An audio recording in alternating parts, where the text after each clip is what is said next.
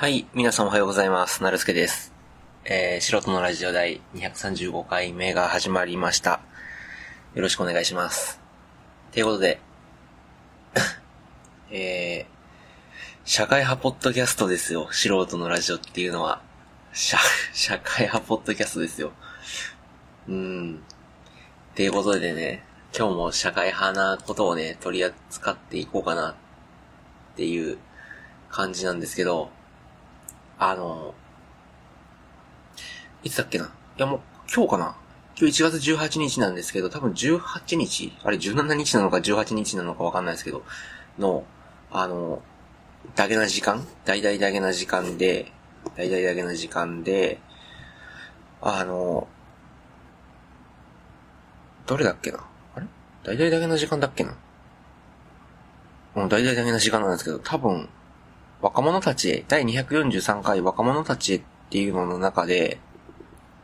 柴犬さんがね、柴山健さんがね、あの、えっと、な、なんていうかな。じ、うんと、こういう人は、こういうことする人はこういう性格だとか、こういう人格の持ち主だみたいな推測ができるみたいな話をね、されていて、で、僕その話に、あ、なんか、ああ、そうそうそうそうっていう。うん。で、多分、話を聞いてる限り、柴犬さんもね、柴犬さんもねって、すごい仲良さそうですけど、僕柴犬さんって言ったの初めてなの。柴犬さんもね、あの、なんていうかな、そういうなんかこう、こういう行動、こういう言動をする人はこういう性格だみたいなのの推測をするなんていうのかな。偏見じゃないけども、なんていうのかな。そういった、なんか悪く言えば思い込みだけども、よく言えば、なんていうのかな。処世術みたいな。そういったものがなんか強い人だと思うんですよ。かなり、柴犬さんって。で、僕も結構その傾向があって、かなり僕も結構強くて、こういうことする人はなんかこういう人だなっていうのをなんか割とね、パッてなって、実際にそういうことになると、あやっぱりなっっていう感じになって、それがもう別にいい悪いとかじゃなくて、やっぱりこういう人だと思ったらやっぱりこういう人だったなとか、この人案外ガサツそうに見えても意外となんかセンシティブな人だなとか、うん。この人意外となんか、あの、親切な人だけども、ここぞっていう時は雑だなっていう、意外とあれだぞっていうようなのとか、意外となんかこう、分類して、そのなんか、こうだからこうっていう、その A から B に行く、その A と B は全く関係ないことが割と多いんですよね。柴犬さんもおっしゃってましたけど。んで、時にはなんか、それが理解されないこともあって、とこういうことする人はこうなるよねっていう、こうなるよねっていうか、こういうことする人はこういう性格だよねっていう、いや、こういう性格だからこういうことをするわっていうのは、なんか自分の中にしかなくて、えーっと、自分の中にしかなくて、なんていうかな。自分の中にしかなくて、それがなんかこう相手にうまく伝わらないことっていうのも割とあるんですよね、結構。で、それ、うん、あるっていうだけなんですけど、言ってもあるっていうだけなんですけど。で、なんか、あの、だけな時間？でね、あなんか、あの話聞いてる感じだったら、あの、おかさんはね、結構弾いて、弾いてるのかなわかんないですけど、あの、前回のポッドキャストだけな時間は結構なんか、異例で、いつもはなんかこう、二人のトークなんですけど、結構その、うんと前は、なんだっけ、あ、そっか、あの、映画のプレゼン大会のやつか。その前が、えっと、柴犬さんのお父さんが、なんかね、あの映画館貸し切りにするみたいな話で、結構、なんていうのかな、だけな時間って二人でなんかこう、ワイワイガヤガヤみたいな感じなんですけど、前回はなんかこう、最近なんかこうっていうのが口癖になってますね。前回は、あの、柴犬さんが一方的に喋るっていう、俺はこう思うみたいな。で、たまになんかこう、おかゆさんが、またなんかこうって言った。たまにおかゆさんが、あの、ちゃちゃ、ちゃちゃ入れるっていうか、あこう、こう、こういうことやろ。あそうそうそうそう、みたいな。そういうことやねん、みたいな。なんかそんな感じなんですよね。うん、なんそういうことなんですよね。うん。なんですけど、前回は珍しくて、珍しく、あの、柴犬さんが一人で結構、喋るっていうね。で、それとは違うのかもしれないですけど、なんか、うんと、こういう結果になる人はこういう性格だよ、だからねっていうことを理解してる人もしてない人もいて、なんか、そ、なんでそれを思い出したのかわかんないですけど、なんか割と近いなって思った話があって、話があってっていうか、ヤフージャパンのトップに今日ね、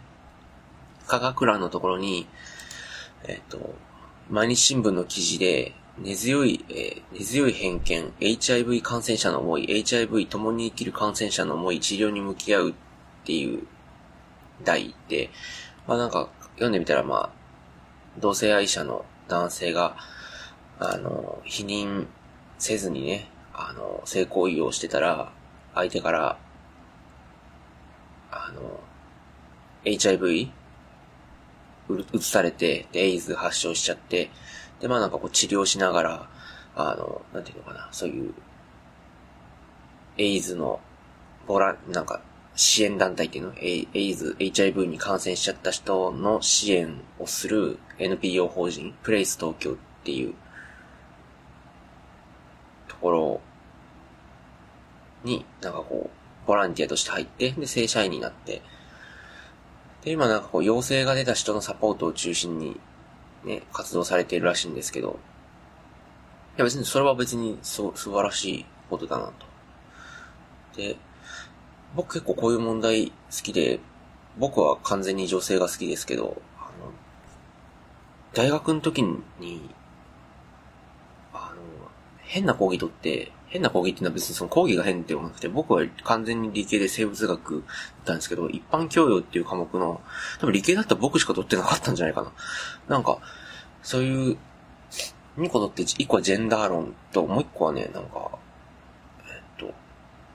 もう1個は授業の内容じゃなくて先生で決めたんですよ。で、その先生が外国語学部の先生で確か、すごいいろんなことをしてる人で、そういったなんか社会活動みたいなのを教える講義が、を主にやってるんですけど、専門は、何語だったかな？なんとか語の、なんか、フランス語かオランダ語かなんか、ドイツ語か忘れましたけど、なんかそこら辺の言語の人なんですよね。で、外語大出身の人で。で、大阪外語大だったかな？だから今は大阪大学になっちゃったのかな？の人で。で、その人は、えー、っと、同性愛者なんですよね。で、調べてみると、そういったなんか大阪にあるその同性愛の支援団体っていうの例えば、えっと、そういったなんかゲイバーみたいなところで避妊具配ったりとか、そういうなんか、えっと、HIV を広めないための活動とかされている方で、そういったなんか、えっと、活動？どうやって、なんていうかな。何に興味があるのかってすごい難しいんですけど、うん、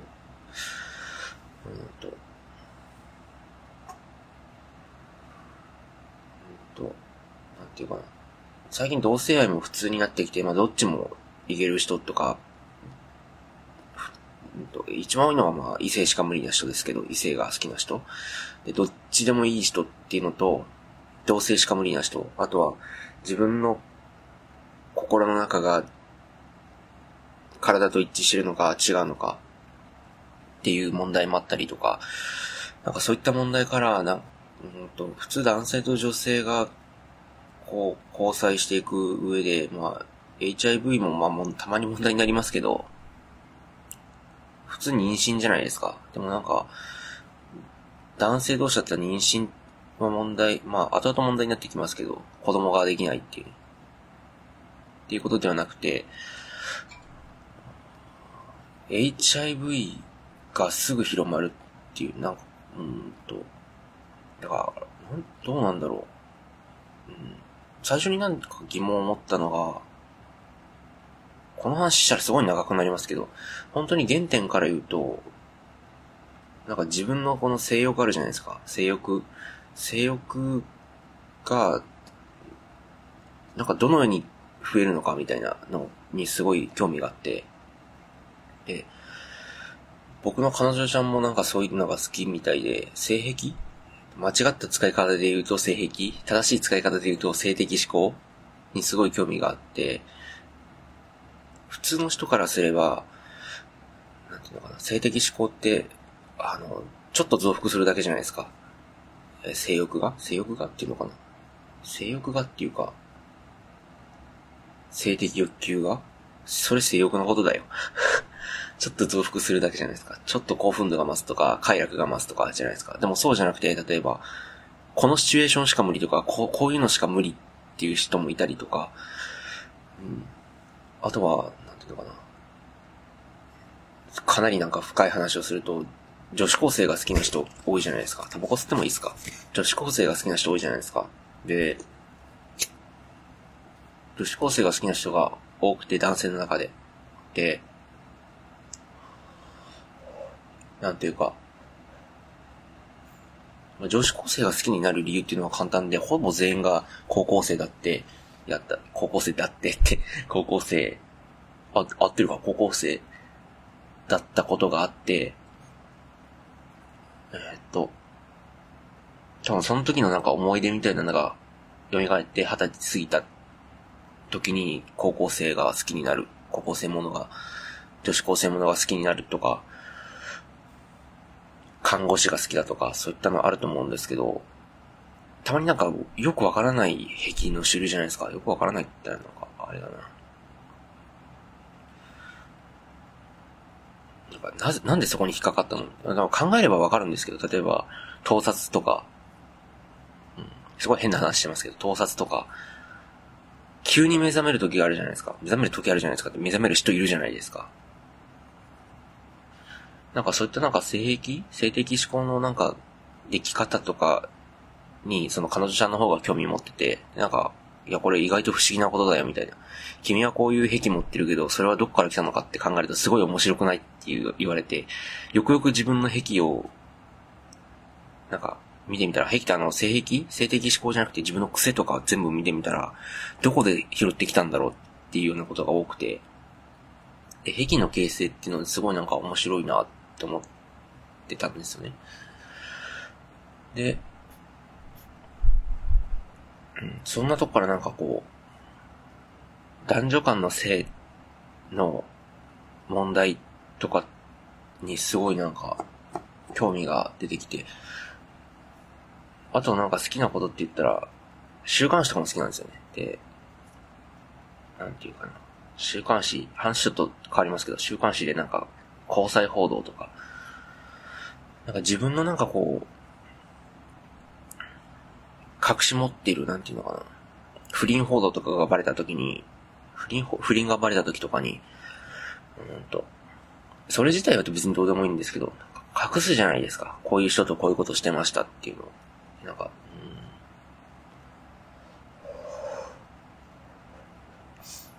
うん、言えばいいのにと思うんですよね、僕はね。単純に。普通の人は黙るじゃないですか。彼女と昨日こんなことしたとか、こういうのが好きだとか。僕すごい言いたい人で、多分これずっと聞いてくださってる、このポッドキャストずっと聞いてくださってる人だったらわかると思うんですけど、僕彼女とのこととか、めちゃめちゃ言いたいんですよね。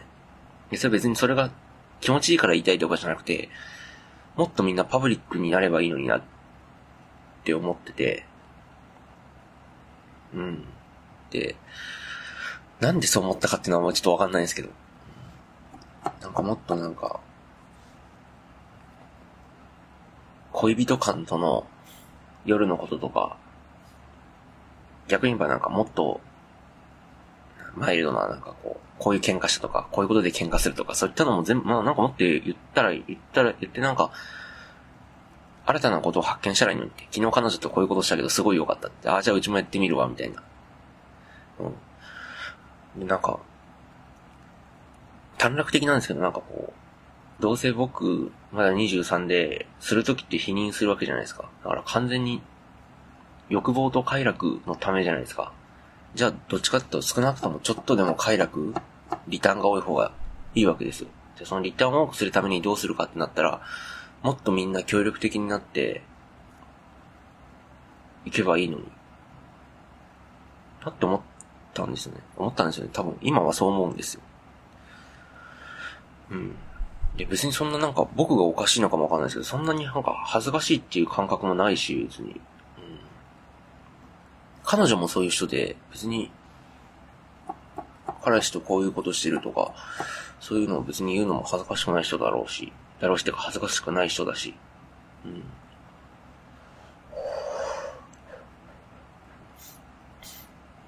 で、そういうところで男女間のなんかこういう、そういったのをなんかこう、ね、考えてたら、次、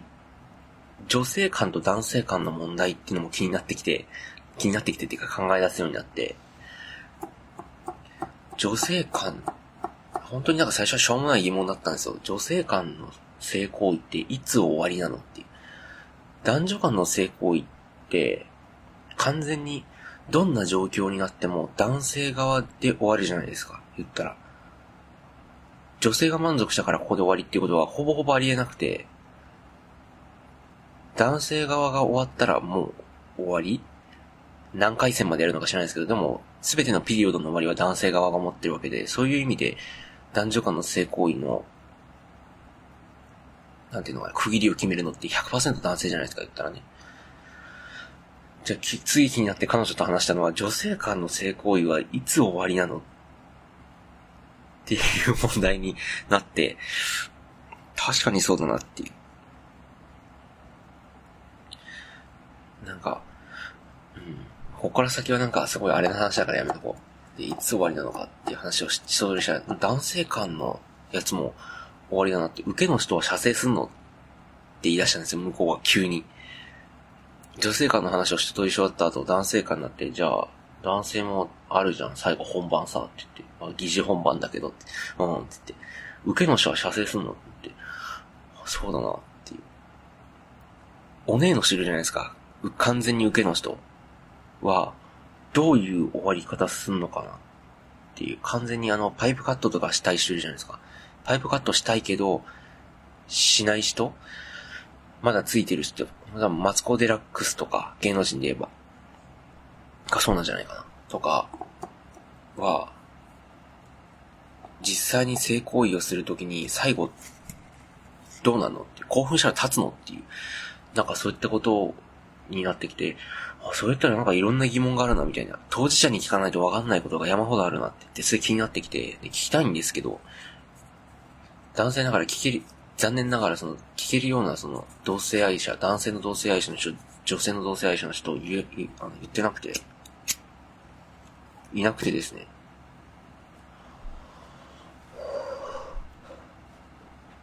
うん。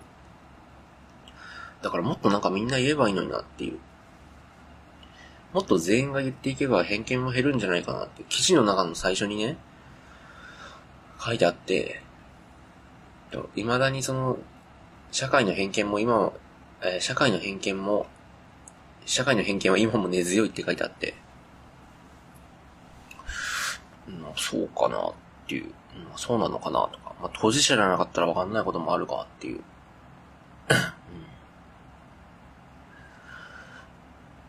僕全然最初から偏見ない人だったんで、いいんですよ。こんな話してるし、別に全然偏見ない。ただなんかいろんなことを教えてほしいなっていう、感じなんですって。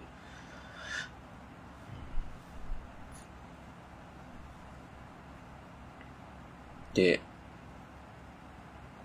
あ、そんで。なんかそんなことを考えてるうちにその男性間の性行為の問題として HIV がね、一番、エイズが一番大きい問題じゃないですか、言ったら。で、男性間でそのエイズにかかる人が多い、じゃないですか、言ってしまえば。やっぱりなんかその、避妊具なしで性行為するから多いっていうのも多分、男女間よりも男性間の方があのエイズ ?HIV が移る可能性っての高いのかな、やっぱり。あの、ヒニングなしで成功したとき。でも、うん。なんで、なんか、わかんない。わ、ちょ、統計と、統計取ったっていうか、その数字を知ってるわけじゃないですけど、HIV の問題っていつも上がるのって男性間じゃないですか。やっぱりじゃあ男性間で、同性愛者の男性の方がやっぱり多いのかなってなると、問題は二つあって、男性間の性行為の時に避妊具をつけない人が多いのか、それとも男性間での性行為をする人は、割と不特定多数の人と行為をしてるのか、どっちかなんですよね。どっちかじゃないかなと思うんですよ。で、多分僕はどっちもじゃないかなと思ってて、例えば発展場みたいなところに行った時に、あの、クイーンのね、なんだっけ、ボーカルの人、フレディだ。フレディ・マーキュリーとかも老若男女いる発展場乱行パーティーみたいなところに参加して、それで最後エイズにかかっちゃって死んじゃったんですよね。肺炎かな合併症の肺炎かなんかで死んじゃった。はい、結核かなんかで死んじゃって。同性愛同士の、やっぱり元が男性だから性欲が強くて、そういうのがあるの、あの、なんていうのか、不特定多数の人と行為をすることが多いのかなと思ったり、あとは数が少ないじゃないですか。同性愛者の数が。圧倒的に少なくて、だからそういうところでなんかこう、うんといいのか悪いのかわかんないですけど、そういったなんか絆みたいな、ね、のができて、そういう不特定多数との成功、性行為に走りやすいのかなとか、うん、どうなんでしょうね。わかんない。こんだけ話してて、ちょっと未だによくわかんないんですけど。で、最初に柴犬さんの話したじゃないですか。柴犬さんの話ってか、だけな時間で取り上げられた、こういう性格の人がこうなる、こういう行動しやすいみたいな。それと繋がってて、さ結局この話がしたかったんですけど、社会の偏見は今まで強いって書いてあるんですよね、記事にね。で、そらそうで、この偏見っていうのは、あの、エイズに感染してる人への偏見なんですよ。で、生まれた時からエイズにかかってる、例えば、親がかかってて子もかかってるっていう人は別として、例えば生まれてから感染しちゃった人への偏見っていうのはもちろんあるんですよ。で、偏見を持つなっていう方がおかしくないですか、それはっていう。だって同性愛者の人で、あの、エイズにかかるっていうことは、それは、否認具なしで性行為をしたからでしょっていう。で、そういう失敗をした人っていうのは、いくら構成しても、結局最後の最後で、同じような失敗をまたするよっていう、なんていうのかな、僕なりの処世、処世、処世術みたいな、処世術みたいな感じだった。処世、処世、処世術みたいなのがあるんですよね。処世術っていうか、人格、人格診断みたいな。うん。なんか、ないですか、やっぱり。こうんと。ちょっとなんか、重苦しい話をしたら、一回人殺した人って絶対信用できないじゃないですか、言ってしまえばね。それと一緒で、それがまあ最上級に重いやつですけど、軽いやつでもなんか、こういう性格のやつは絶対こういうことするよみたいな、こう適当なやつは絶対こういうところでこうこういう裏切りをするっていうのと同じで、それの結構割と重いバージョンで、一回こういうことしたって、結構重大なことじゃないですか。避妊具を使わなかったらエイズにかかるかも、感染するかも、HIV に感染するかもっていうのは、あの、割と重要なことで、誰でもわかることじゃないですか。そのミスを、あの、やすやすと犯してしまう人っていうのは、いくら反省したところで、